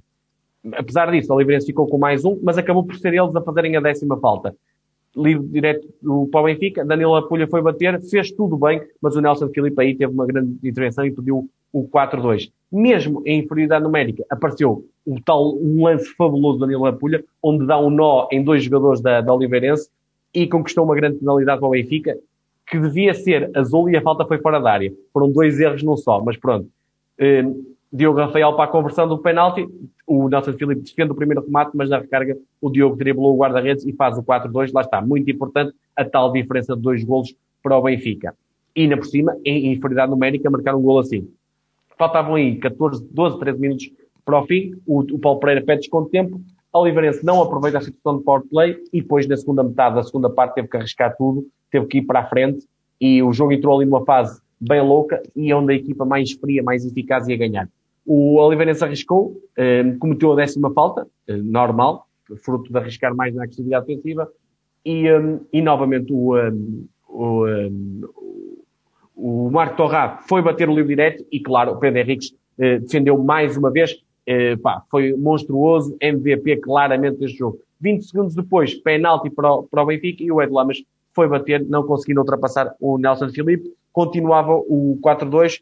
O, e aí Uh, creio que faltavam 8, 9 minutos. O Pedro Henrique tem o único erro do jogo e quase o único erro destes jogos todos decisivos. Levou azul sem necessidade de uma falta sobre o Ferrucci junto à, à, à, tabela. O Marco Barros teve que entrar para a baliza e aí o nosso guarda-redes suplente, muito criticado eh, noutros momentos, teve à altura do momento. Não deixou o, o Ferrucci marcar no livro direto e depois mesmo em underplay faz duas, três intervenções muito boas e Ainda dentro dessa inferioridade do Benfica, o Ferruccio leva azul e o Nicolia foi batido no livro direto e no livro direto o astro argentino também está muito eficaz na bola parada, muito importante, faz o 5-2, encaminhando aí a vitória do Benfica. E do festejo? É E esse festejo, queres dizer alguma coisa sobre isso? Não? esse festejo fica para ele, ele é que dizer o que é que estava a festejar. Ou como é que estava a festejar. Oliveira, essa partir daí, arriscou muito, o Benfica defender sempre muito bem a sua baliza e a 4 minutos do fim o novo azul ou é do Lamas, o Martínez foi bater livre direto, pá, e pronto. Livre direto para a Oliveirense é defesa de Pedro Henriques. Um, a quinta bola parada que acho que foi defendida neste jogo, e já aí nas tais 23, 24 seguidas. Ainda assim, a Oliveirense aproveitou no power play o, um erro nosso, o Martínez isolado para Pedro Henriques faz o 5-3, e na jogada seguinte, o Walter, o grande capitão, numa jogada de insistência à meia volta, faz o 6-3, e aí carimbou definitivamente a passagem do Benfica às meias finais, creio que faltavam 2, 3 minutos. No minuto seguinte, o Oliveirense ainda chega na fase da 15 falta, em desespero. Nicolia mais uma bola parada, 4 em 7 para o Benfica, porque a do Diogo foi na recarga e eficácia muito alta para este contexto. Bisou e fechou a contagem num disparo de primeira, novamente no livro direto. vitória do Benfica, claramente justa, se calhar por números algo exagerados face ao que tinha passado, mas a melhor equipa passou e aquela que soube responder melhor à altura dos acontecimentos, MVP Pedro Henriques, e agora vinha aí o Porto para lutar-nos por um lugar na final do campeonato. É isso mesmo, João. Avançando então para as meias finais e para o primeiro jogo, é esta que volto a, lembrar é a melhor de 5, ou seja, os quartos finais a melhor de 3, meias finais a melhor de 5. O Benfica venceu então no sábado o Futebol Clube do Porto por 7 bolas a 5 no Dragão Arena. O Benfica que entrou com o Pedro Henriques, o Walter, o Diogo Rafael, o Lucas e o Gonçalo Pinto, um jogo que ao intervalo o Benfica já vencia por 5-2. João, Benfica faz um, 5-0. Como é, que, como é que este jogo chega ali aos 7-5, João? Olha, eu vou te dizer uma coisa. Se as pessoas estão à espera que eu fale de arbitragem, eu vou falar muito pouco de arbitragem, mas vou falar, calma. Agora, eu acho que as pessoas, os benfiquistas, só para dar aqui uma coisa, de uma vitória tão boa, tão fantasticamente eficaz, com tudo e mais alguma coisa, falar de arbitragem no final é desmerecer o trabalho dos nossos jogadores. Por isso, eu acho que deve-se enaltecer a nossa vitória. Tudo bem, eu sei que aconteceram coisas estranhas. Sim, no, mas não, é consta não é constatar também um facto? É, é, constatar, mas uma coisa é valorizar, outra coisa é dar, falar daquilo, é falar, outra coisa é não valorizar tanto a vitória e falar mais arbitragem. Pá, eu acho que isso não, não, até porque eu acho que já vi muito, muita, muita coisa pior ali. Mas já lá vamos. Sim, mas é, é isto para dizer que alguém partilhou, partilhava connosco que ah, é o maior roubo que eu vi. Claramente, malta mais nova, mas na boa, porque na realidade deles também, claro. a realidade deles também uh, é, é, diferente da nossa, pronto, porque já somos mais velhos, ou seja o que for. Uh, pá, mas é, é impossível. Mas Sérgio, eu vou dizer uma coisa: em cada jogo no Dragão, e, cada, e o próximo vai acontecer, vai haver gente a dizer que foi o maior roubo da história. É sempre isso. Sim, sim, Pá, mas sim. desde que os roubos terminem em vitória do Benfica, meus amigos, deixem estar lá, lá, isso. Mas pronto, quanto ao jogo, um, já falaste no 5, o, o, o, Alejandro optou pelo mesmo 5, o, o, Pedro na baliza, Walter e Diogo na defesa, mais defensivos, Gonçalo Pinto e Ordonhas na, no ataque. O Porto, Xavi Malia, que está a fazer uma excelente época, está a subir muito de forma. Xavi Barroso na baliza, Xavi Barroso e Reinaldo mais atrás, Gonçalo e Rafa mais eh, no aspecto ofensivo. O Cabestani optou por isso. O Porto, que começou muito mal a época, até foi goleado na Luz, 7-3, e tinha empatado em Barcelos, perdendo no João Rocha. Começava a época muito mal, com o Carlos e Benedetto lesionado. E se bem te lembras na antevisão da época, eu disse que Benfica e Porto são os maiores candidatos ao título, sendo que o Sporting numa segunda linha. E eu acho que quem ganhar desta final vai ser o próximo campeão nacional. Mas passo a passo, agora acho que estão, em, estão aqui em disputa as duas melhores equipas do, um, do campeonato. Um, o Porto, que vinha numa tendência, claramente uh, limpou praticamente tudo depois desse mau começo e vinha, uh, eu sei que com algumas ajudas exteriores em alguns jogos, mas vinha num registro muito bom e para mim é a melhor equipa no 4 para 4 uh, meio campo, em termos ofensivos, é uma equipa. Agora, tem uma coisa que eu via poucas, poucas equipas a explorar, tirando as melhores: a fase defensiva. É uma equipa que comete alguns erros defensivos e que já lá vamos e que o Benfica aproveitou muito bem, porque estas coisas não surgem todas da sorte e do azar. É preciso muito trabalho e muita estratégia. E aqui, mais uma vez, o treinador faz toda a, a diferença. O que é que eu achava que podia ser aqui fundamental? Que era a baliza. O, o Malian, Pedro Henriques, era muito importante. E é uma equipa que o Porto que é uma, pratica o tal hockey muito dinâmico, onde, onde tem um jogador claramente superlativo. O, o Saulo Alves, que é um dos melhores jogadores do mundo, é um dos melhores marcadores do mundo, mesmo na bola parada, mas também na defesa tem o seu ponto mais uh, fraco. E se o Benfica tivesse alguma paciência, esse espaço, esse, esses pontos iam ser aproveitados. O Benfica chegava aqui depois da reviravolta com o Oliveirense, a tal uh, épica Liga Europeia, fase de grupos, e uma primeira fase aquém. Ou seja, mas o Benfica vinha claramente em, no melhor momento da época. Sem público, e eu não atribuo favoritismo a ninguém. Apesar do Porto ter vantagem em casa, sem público, eu não. Antes deste jogo já dizia o mesmo.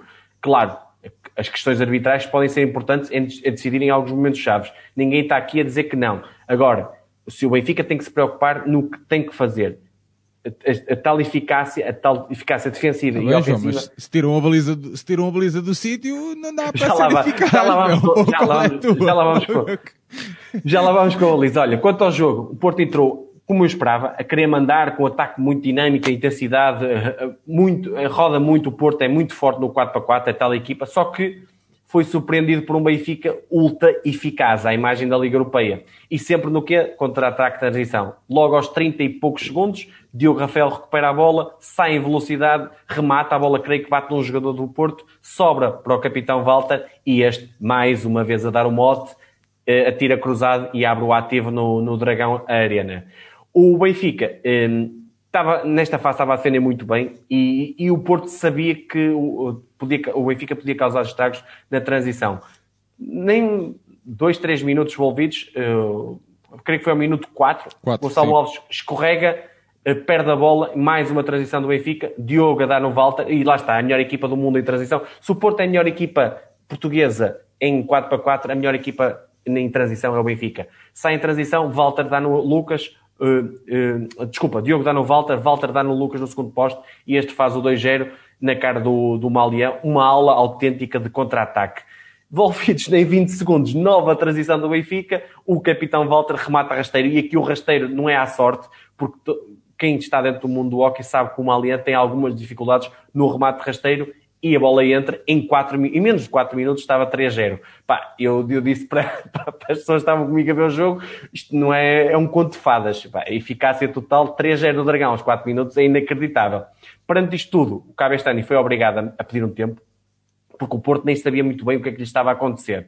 Uh, Notou, sabes porquê? Porque o Reinaldo Garcia logo a seguir tem uma, uma, sofre uma falta que até podia dar azul, mas já lá vamos ao critério, ao, ao, Benfica, não levou e ele bate com o stick no chão, estava completamente a entrar em, em, em parafuso. Em parafuso. O Porto, perante os três golos de vantagem, tinha que arriscar, eh, foi para cima do Benfica, e mais uma jogada uh, de transição. Lucas Ordonhas pelo lado esquerdo, em velocidade entra na área, 4-0 para o Benfica, tira da frente o Valinha, 4-0 para o Benfica. Pá, isto em 6 minutos. Se isto não é um sonho, é quase um sonho.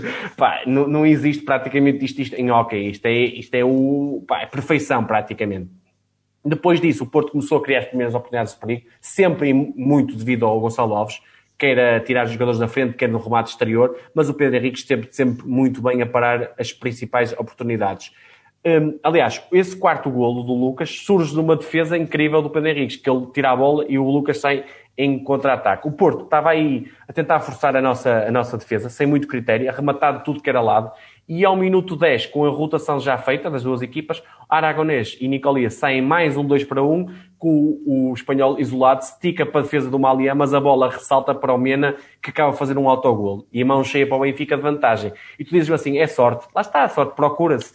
Quando se faz o trabalhinho todo, a sorte parece que nos pega, parece que vem, vem ter connosco. E é, é assim, o desporto é assim. E estava 5-0 para o Benfica, isto com, pá, eu nem sei que minuto 10, é que 10, era. 10, 10 pá, é inacreditável, um gol a cada dois minutos no Dragão e ganhar 5-0. Acho que na história, não sei se isso alguma vez aconteceu. Obviamente que ali eu senti que o jogo estava muito bem encaminhado. Agora, também senti uma coisa, estávamos perante um adversário e num pavilhão que mete respeito, no sentido em que, eh, se calhar era a única equipa no mundo, também o Barcelona, em que se eu estava a ganhar 5-0 e que podia acreditar numa reviravolta do lado de lá. Por isso, o Benfica tinha que acalmar e concentrar-se novamente no jogo e não achar que estava ganho. Obviamente, o Porto com, uh, tinha de assumir as despesas do jogo, se, que, se queria virar o resultado, e aí o Benfica, um, ehm, as pessoas falam muito nas faltas do Benfica, mas o, o Alejandro não tem problemas com as faltas. O modo de defender do Benfica é muito agressivo. O Benfica defende também para fazer faltas, porque o Benfica vai tentar muitos roubos de bola e marca muitos gols também e depois dá para transição, mas também vai cometer faltas, faz parte do processo.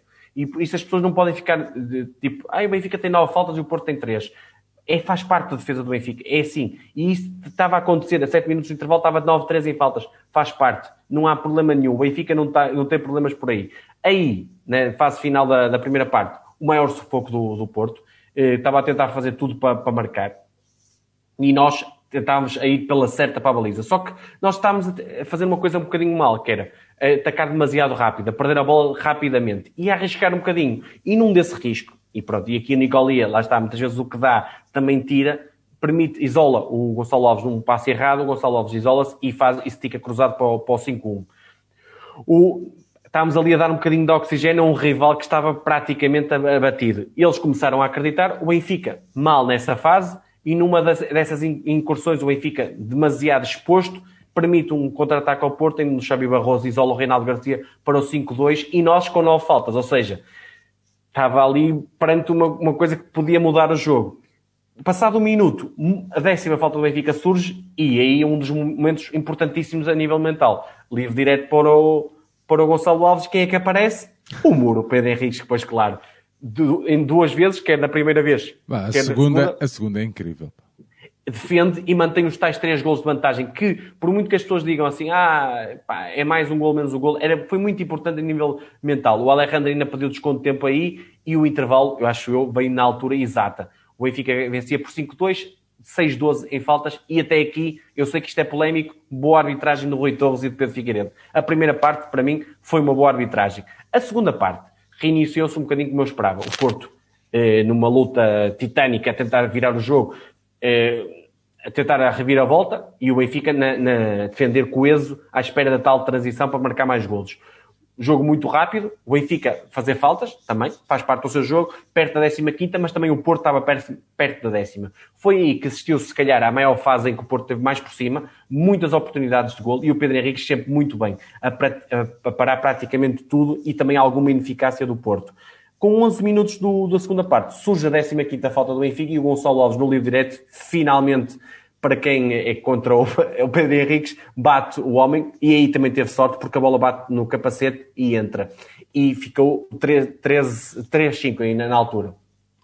15 segundos depois, mais, lá está, mais um momento mentalmente muito forte, surge a décima do, do Porto e Nicolia vai bater o livre direto e de primeira um especialista de livre diretos faz um, um resultado muito gostoso para os benfiquistas, 3 a 6. Grande resposta do Benfica. Aí o Benfica matou, ou não matou, mas ajudou, foi uma pancada muito forte para o Porto a nível mental. O Alejandro também aí pediu desconto de tempo para colocar algum gelo no jogo, faz parte do trabalho do treinador. E depois disso, nos últimos 10, 11 minutos, aí é que eu posso falar de arbitragem, e acho que devo falar de arbitragem, que há ali um lance que é o azul ao rampulha que não devia ter cometido a falta, foi Anjinho, mas pelo critério que os árbitros estavam a usar, quer para um lado, quer para o outro, na primeira e nessa parte, do, até essa parte do jogo, não devia ter dado azul. Dá azul e aí muda, muda o critério completamente. E, e por isso é aqui que eu falo de arbitragem.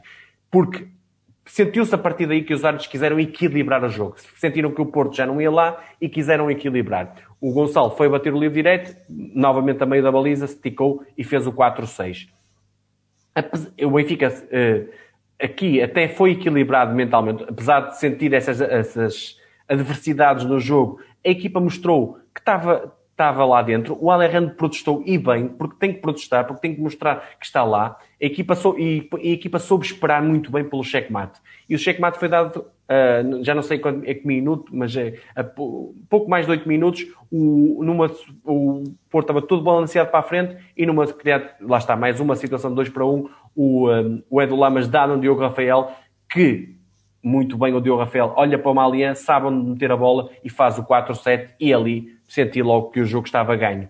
Apesar disso, o Porto foi em busca de mais eh, de nova, nova reviravolta, não, de mais golos para, para se aproximar no marcador, mas era muito com o coração e pouco com a cabeça. Ainda tivemos o 4-8, que era esse tal golo em que o Gonçalo empurrou deliberadamente e que era azul e penalti, era um golo do Walter, e aí se percebeu também que os árbitros não quiseram uma goleada, se calhar, histórica eh, do Benfica, mas o Benfica ainda conseguiu um, um, livre direto em que o Lucas foi bater e não eh, conseguiu marcar. A 20 segundos do fim, o William Benedetti ainda marcou o 5-7 e logo de seguida o Porto ainda faz a 15 e o Nicolia eh, não conseguiu fazer o oitavo do Benfica, mas o vencedor estava encontrado.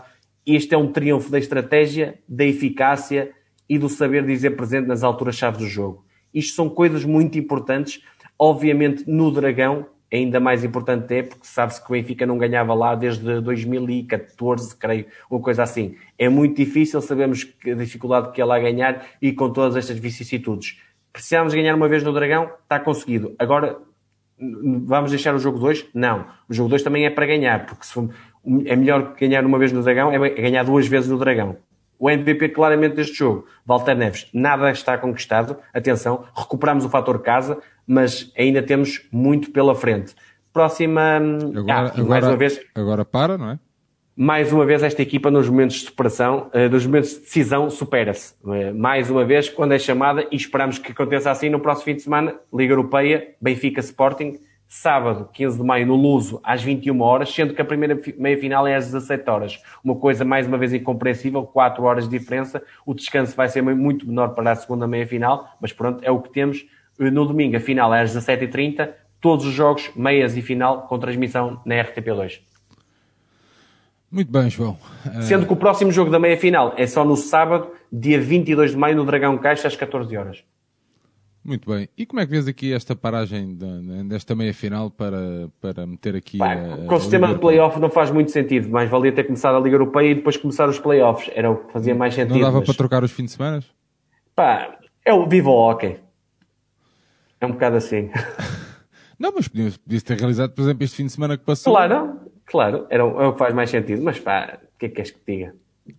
Muito bem, João. Avançamos então no nosso alinhamento para a nossa equipa sénior masculina de handball, que recebeu e venceu no pavilhão número 2 da Luz, na passada quarta-feira, a São Joanense por 36 em 19, um jogo correspondente à 25ª jornada do Campeonato Nacional. A formação inicial do Benfica, com Sérgio Hernandes, João Paes, Arnau Garcia, Francisco Pereira, o Niocas, o Carlos Martins e o Paulo Moreno. O Benfica vencia ao intervalo por 13-9. Olha, Sérgio, hum numa jornada em que o Porto tinha ganho no Horta por 7, a 13 de Abril, o Sporting ganhou por 10 ao Vitória de Setúbal, ou seja, com esta vitória nossa, tranquila, continuámos em terceiro, o Porto com pleno triunfo e o Sporting apenas com uma derrota, nós com as tais duas derrotas. Já falaste no set inicial, o Serguei na baliza, o Pais e o Carlos Martins como pontas, o Arnau e o Guinhocas como laterais, o Kiko como central e o Paulo Moreno como pivô. O Pedro Loureiro entrava por vez o Carlos Martins na uh, questão defesa-ataque. De fora continuava o Lazar Kukic. O Chema optou por, por esse set, normal perante um adversário uh, mais fraco, o São Joanense. E do lado da São Joanense, destaque para o Francisco Silva, um central uh, de boa qualidade, e para o Lourenço Santos, que é um, um lateral direito central que jogou mais lateral direito deste jogo, com 133 gols desta época, que tem-se revelado um dos melhores jogadores, tal como o Vinícius Carvalho, o lateral direito, esse sim, que veio do Horta, que já leva 139 golos esta temporada. É uma equipa que, que estava no penúltimo lugar, eh, tinha apenas 4 vitórias e 3 empates, subiu este ano à primeira divisão e está a lutar por, por manter-se no principal escalão. Tem uma tarefa dura nas últimas uh, jornadas, porque o War nesta jornada ganhou no Boa Vista e assim ficou ainda mais complicado. O Benfica, sabendo do triunfo, do, principalmente do Sporting, na luta pelo segundo lugar, tinha que ganhar de forma clara e já, e, e, e já prognosticar aquele duplo confronto que terá com Porto e Sporting na fase final, sabendo que neste tipo de jogos, como eu já falei, tem que criar objetivos secundários, ou seja, ganhar e depois sofrer mais de 30 e marcar, marcar mais de 30 e sofrer menos 20. E isso foi concretizado. Sendo que na primeira volta já tinha ganho 32-21, uh, creio. O jogo até começou mal da nossa equipa, muita ineficácia ofensiva nos primeiros 10 minutos e a São Joanense até aos 10 liderava por 3-2. Num livre de 7 metros o Petar uh, restabelece a igualdade e o Benfica com um parcial de 7-0 uh, aos 7-0 não, de 5-0, desculpa. Aos 16 minutos já liderava por 7-3, obrigando a desconto tempo da, da, da São Joanense. Após essa paragem, voltámos a, cometer várias, várias falhas técnicas e o adversário voltou a acreditar, tendo passado para a margem mínima 9, 8 a 5 minutos de intervalo. Aproveitando aí algumas exclusões do adversário o, um, e, e, e, também jogaram sem guarda-redes, quiseram arriscar no 7 para 6 até, roubámos algumas bolas e obrigámos a São Joanense a decidir mal e o Ramel, principalmente o Ramel no contra-ataque, e o Petar a voltarem a aumentar, nos 7 metros, a voltarem a aumentar a vantagem para os 4 golos, 13-9 do recolher dos balneários. Primeira parte foi muito semelhante àquilo que vimos ao longo da época. Ataque 6 para 6 com pouca continuidade e dinâmica, não muita evolução nesse aspecto. Defendemos bem e saímos sempre em contra-ataque, onde nós temos mais facilidade em marcar golos. Um, continua a pouca consistência da equipe, muitos altos e baixos. Niocas e João Pais eram os melhores marcadores, com três golos cada um, e do lado do, do São Janense, Lourenço Santos estava a se acotar como, se calhar, o melhor jogador em campo. Na segunda parte, foi mais aquele Benfica que eu exijo neste tipo de jogos. Ou seja, voltar a resolver as coisas o mais rapidamente possível, aumentar a eficácia, quer nos 6, quer nos 9 metros. Claro que a inclusão de Ramel, do Petar e do Matic na defesa também ajudou a isso. Aos 40 minutos já, já ganhávamos por 11, 24-13, fruto de um parcial do 11-4 aí muitos gols de contra-ataque e depois o Petar e o, e o Niocas nos 9 metros a fazerem claramente a diferença. A partir daí, com o vencedor encontrado, o Benfica continua com a tal vontade de querer aumentar a vantagem e foi naturalmente até ao final, com, chegando aos 36-19, que até podiam ser maior, a diferença maior não fossem os três golos sofridos no, no último minuto, já claramente em descompressão e com com a equipa toda rodada. É isto que se pede e não é nada complicado de conseguir. MVP para mim, Kevin Iocas, e, e nota também para a nossa boa defesa perante o 7 6 do Sajonense, que pode ser um bom teste, a um nível mais baixo, claro, para uma defesa como o Porto uh, tem feito e continuamos aqui na luta pelo segundo lugar. Deixa-me destacar aqui os 64% de eficácia no remate, as, as 10 falhas técnicas, ainda cometemos algumas falhas técnicas, fizemos 14 golos de contra-ataque e o Sergei muito bem na baliza, com 42% de eficácia, sendo que o nosso melhor marcador, o Quinhocas, como disse o MVP, com 10 golos, Petar com 6 e, e, João Paz com 4. Do lado do Sajonense, Vinícius Carvalho e o Lourenço Santos com 3 cada um. Muito bem, João. No segundo jogo que temos aqui para falar da nossa equipa sénior masculina de handball, o Benfica recebeu e venceu o Vitória hum, Futebol Clube de Setúbal, um desafio correspondente à 26ª jornada do Campeonato Nacional de Handball, o triunfo mais avolumado do Benfica nesta edição da prova. 40-24 no pavilhão número 2 da Luz. Sergei Hernandes, Keita, Diordic, Belon, Nhocas, Carlos Martins e Paulo Moreno. O Benfica ao intervalo já vencia por 17 a 11. Olha, eh, a seguir à segunda, a boa segunda parte contra o São Joanense, fizemos aqui um dos melhores jogos da época. Já lá vou, o Porto nesta jornada ganhou o Sporting 33-30 e, e praticamente, não matematicamente, mas praticamente fechou as contas do título. Agora será uma luta a dois entre Benfica e Sporting com o mesmo número de derrotas pelo segundo lugar, sendo que o Benfica ainda tem que jogar com o Porto e com o Sporting e o, e o Sporting apenas connosco. 33-30, mas o Sporting podia muito bem ter ganho este jogo no, Dragão Arena, tentando a ganhar até por 4, 5 golos ao longo do jogo. O Benfica, neste jogo, na recepção ao Setúbal, mudou, o schema mudou o set, começou com o Sergei na baliza, continuou, mas está na ponta e, e Carlos Martins na outra. Depois jogou o Petar e o Niocas nas laterais e o Belon como central, sendo que o, o Moreno como pivô. O Matic entrava por lugar do Carlos Martins na defesa-ataque. O Setúbal é uma equipa que tem alguns bons jogadores. O guarda-redes, desde logo, o Alan Lima, um guarda-redes interessante. O Guilherme Travas emprestado por nós, lateral direito. Um, o André Alves, outro ponto direito já jogou no Benfica. E tem o, o Ruben Santos, que é um dos melhores marcadores do campeonato, creio que com 156 golos e o Nuno Gonçalves, que é um bom lateral que jogou em Espanha e França. Hum, é uma equipa que estava no nono lugar na tabela, 9 vitórias, 1 empate e 15 derrotas. Está ali na luta com o ABC pela oitava posição. Reforçou-se bem esta época e, e, creio que podia ter chegado com, com, o plantel que tinha um bocadinho mais acima, estando ali a discutir, achava eu que o Povo a sexto, sétimo lugar.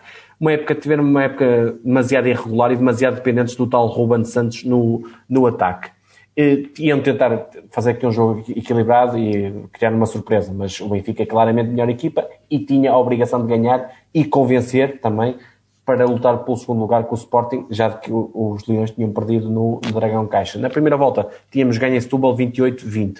O jogo começou com algumas falhas técnicas das duas equipas, mas o Benfica desde cedo uh, a não dar hipótese ao Setúbal e se quer acreditar em algo de surpresa. Entramos logo com um parcial de 3-0, dois gols Niocas e um do Petar. O Benfica ainda reagiu, o Benfica, o Setúbal ainda reagiu muito pelo, pelo miúdo emprestado pelo Benfica, o Guilherme Tavares, que fez ali dois gols e não deixava fugir o Benfica no marcador. Aos 10 minutos estava 7-5 e depois, uh, aí no ataque posicional melhorámos muito. Acho que foi um dos jogos melhores nesse, nesse aspecto.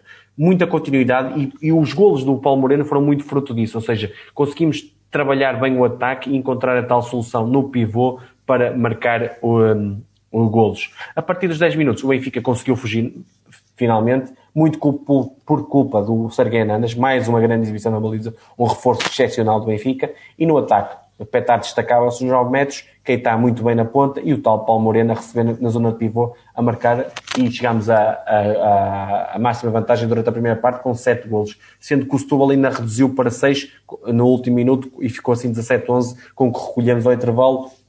Não fossem algumas falhas técnicas, eu acho que o Benfica podia ter ido com um resultado bem mais dilatado. Boa primeira parte, onde o Petar e o Moreno com 5 golos eram os mais destaque. Na segunda parte, eh, o Benfica entrou para matar, mais uma vez, para resolver o jogo, e é assim que tem que ser. Muita precipitação no ataque do Setúbal, perante o Benfica muito consistente a nível defensivo, levou a muitos gols novamente de contra-ataque, onde o Ramel teve evidência. Assim, passando a diferença para os 10 gols de diferença, uh, para os 10 gols, antes de meio, ali a meio do, do, da segunda parte, O Belo na central imprimiu muita velocidade ao nosso ataque, conseguimos fazer ataques muito rápidos e encontrar quase sempre boas soluções de remate. Ainda assim, aumentámos a vantagem para os 14 golos e na parte final o Xema muito bem, eh, optou por rodar o plantel, entrou o Pedro Loureiro, que até marcou 3 golos, o Luciano acabou fazer um golo e fechamos o tal o maior score da temporada com 40 golos marcados em 24 seguidos, uma das melhores exibições da época. Acho que o jogo no Dragão, apesar da derrota, foi melhor eh, que este. Defendemos bem, guarda-redes com boa eficácia, bons contra-ataques e boa continuidade no ataque posicional. MVP, Paulo Moreno, e agora o próximo confronto é o, a recepção ao Porto, no sábado às 14h30 no pavilhão número 2 da Luz. O jogo que temos que ganhar se queremos eh, ficar no, no segundo lugar era muito importante e a ter um, um boost de força de ganhar uma equipa fortíssima como é o Porto, se bem que o Porto é claramente o favorito a vencer. Deixa-me dar aqui um destaque que o Benfica faz 75% de eficácia de remate, o Sergei faz 42% de eficácia na baliza e ainda cometemos é, várias falhas técnicas. 15 falhas ainda são em, em demasia, com 16 gols desta feita em contra-ataque. Paulo Moreno com 8, Petar com 5, Minhocas com 5 e Ramel com 5, os melhores. E do lado do Vitória, Lucas Araxá, o pivô, o André Alves com 4, o Guilherme Tarbaz e o Ruben Santos com 3, a cotarem-se como os melhores marcadores. Muito bem, João. Fechado então o handball, altura de irmos até ao basquetebol, a nossa equipa sénior masculina de basquete, que nas meias finais do playoff da Liga Placar, iniciou as meias finais do, do playoff, assim é que é, com uma derrota no pavilhão João Rocha, diante do Sporting Clube Portugal, por 92-86. João, primeiro quarto 19-24, segundo 38-48, terceiro 58-61 e o jogo a terminar, então, 92-86. O Benfica entrou com Moore, Bryce Alford, Betinho, Quincy Miller e Cameron Jackson. João. Sérgio, olha, foram dois jogos muito parecidos. Eh, já lá vamos. Passando ao jogo 1, o Porto no jogo 1 com o Imortal na outra meia-final ganhou tranquilamente por 92-67. Também aproveitando, para além das duas ausências que já tinham, o Tanner Omlid, que é um dos melhores americanos, também se lesionou, ou seja, o caminho aberto para o Porto para a final e tínhamos o derby para disputar. O Sporting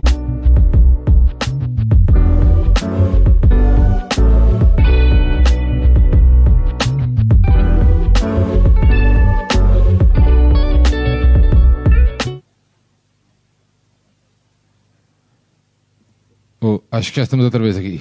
Acho eu. Uh, Deixa-me cá apanhar. Estamos por aqui ou não? Uh, João, deixa-me lá só esperar que alguém dê aqui o feedback para perceber se isto está operacional ou não.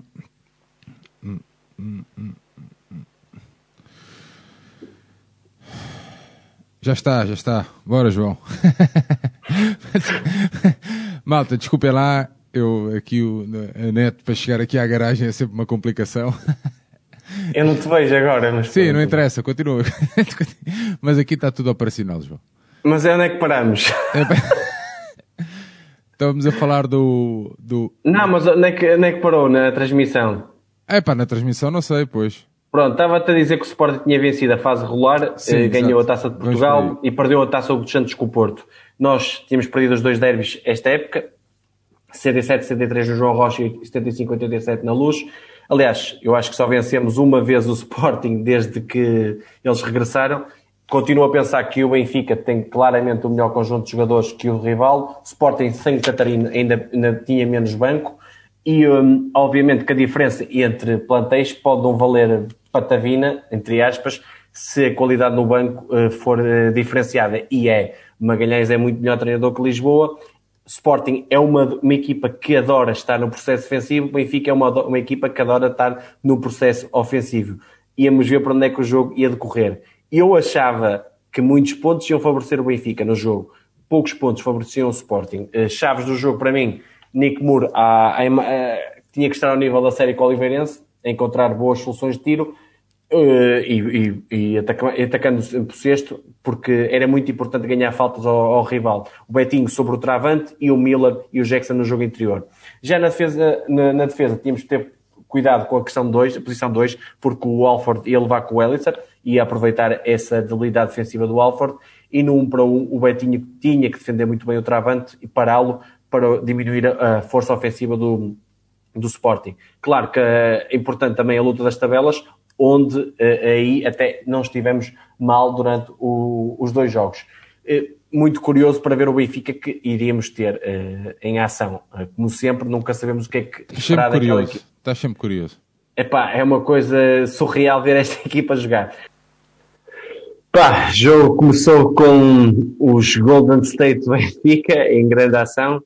Betinho a abrir com triplo, Bryce com dois e Jackson a dominar no jogo anterior e o Benfica logo com uma vantagem de 7 pontos a meio do primeiro período.